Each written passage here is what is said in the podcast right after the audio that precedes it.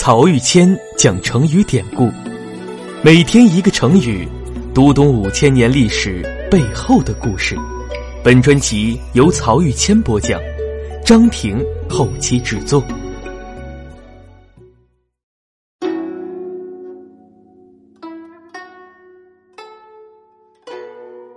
这一讲我们分享的成语是“同仇敌忾”和“袍泽之意”。上一讲啊，我跟大家说，伍子胥说自己日暮途远，道行逆施，都是在回应申包胥的质问。那这个申包胥是何许人呢？这个人在历史上的地位可以说和伍子胥是齐名的。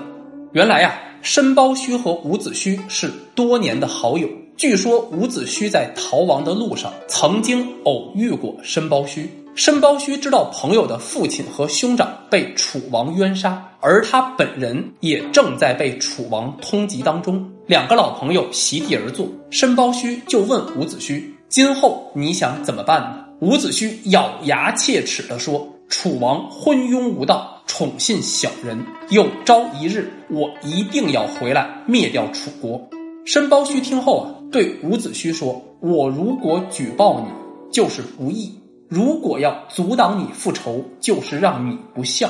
作为朋友，我不阻挡你实现自己的想法，但作为国人，我有一句话，请你记住：你能灭楚，我必能复楚；你能亡楚，我必能兴楚。”说完，两个朋友分道扬镳，各奔前程。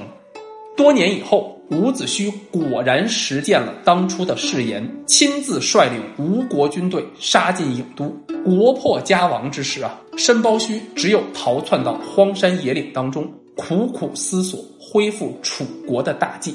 大家可能还记得，上一讲中我提到过一件事情，就是伍奢父子被杀的起因是楚平王霸占了太子建的未婚妻。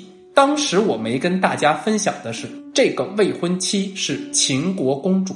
这桩婚事的初衷是秦楚两个大国的联姻。不管公主啊最终嫁给了谁，总之秦楚联姻的战略目标达成了，秦国呢也就不再追究了。而这个做了楚平王王后的秦国公主，就是正逃亡在外的楚昭王的母亲。申包胥想。既然伍子胥可以借用东方吴国的力量来攻打楚国，那我为什么不可以借助西方的秦国打回来呢？对于秦国来说，帮助刚刚联姻的楚国，也就是在帮助自己呀。于是申包胥一路跋山涉水，风餐露宿，来到秦国都城雍城。当时啊，从楚国到秦国主要的交通线是武关道。也就是从今天湖北省的江陵一带逆汉江而上，到陕西省的安康，再翻越秦岭到达关中平原上面的宝鸡，在交通很不方便的春秋时期，这一路所要经历的艰苦，那是可想而知。何况当时的申包胥只是一个亡国之臣，饥寒交迫，还要时时躲避乱兵的骚扰。但就是这样，申包胥居然靠着顽强的意志。来到了秦国的首都，拜见了秦国国君秦哀公，但他没想到更大的考验还在后面。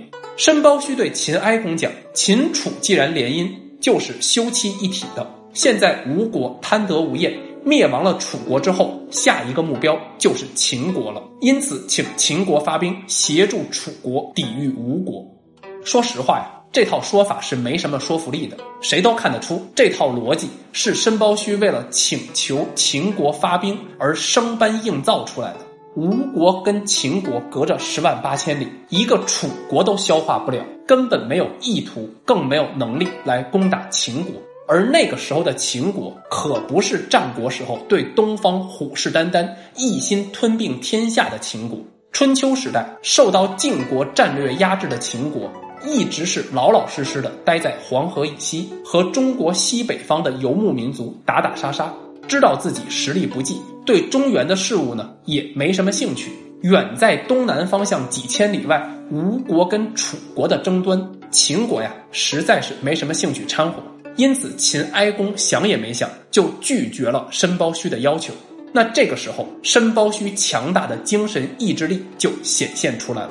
他为了打动秦哀公，就在秦国宫廷当中跪了下来，不住的哀求秦国发兵。这一跪就是七天七夜，整整七天当中，申包胥水米不进，唯一的呻吟就是恳求秦国出兵恢复楚国，眼泪哭干了，眼睛里流出来的都是鲜血。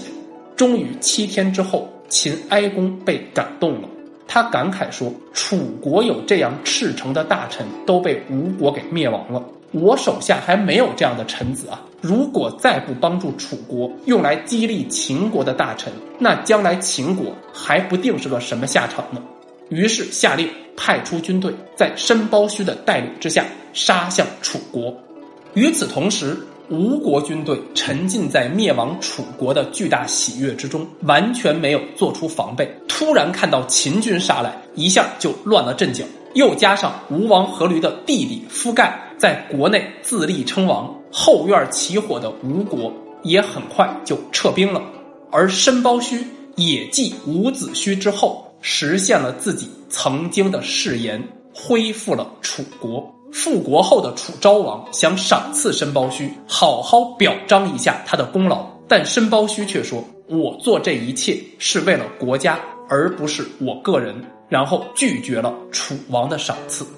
而据说秦哀公被申包胥感动，决定出兵之前，按照先秦时代贵族交往的礼仪，吟诵了一首叫做《无衣》的诗歌。就是成语“同仇敌忾”和“袍泽之意”的来源。今天呀，这首《无衣》还留存在《诗经》当中，属于国风当中的秦风。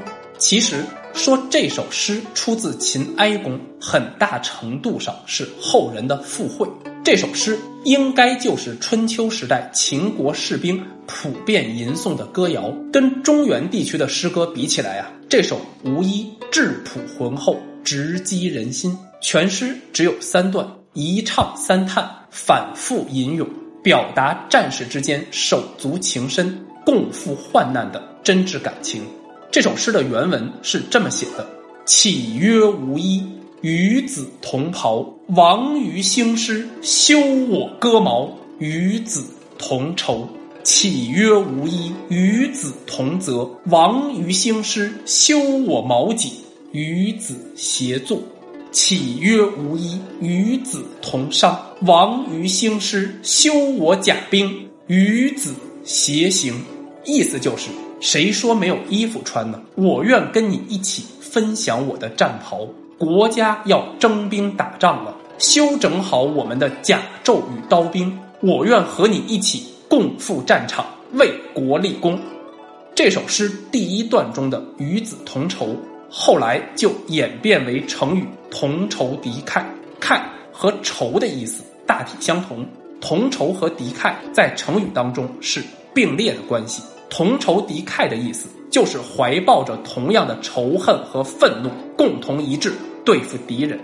而从《无衣》这首诗演化出来的另一个成语就是“袍泽之意”。我们看诗中反复吟咏“与子同袍，与子同泽”。意思就是和战友一起分享战袍，所以呢，后世就用袍泽之意泛指战友之间的感情和友谊。今天我们看香港和台湾，还经常会把军队或者警队当中的同事称作袍泽或是同袍，就是从这首诗当中来的。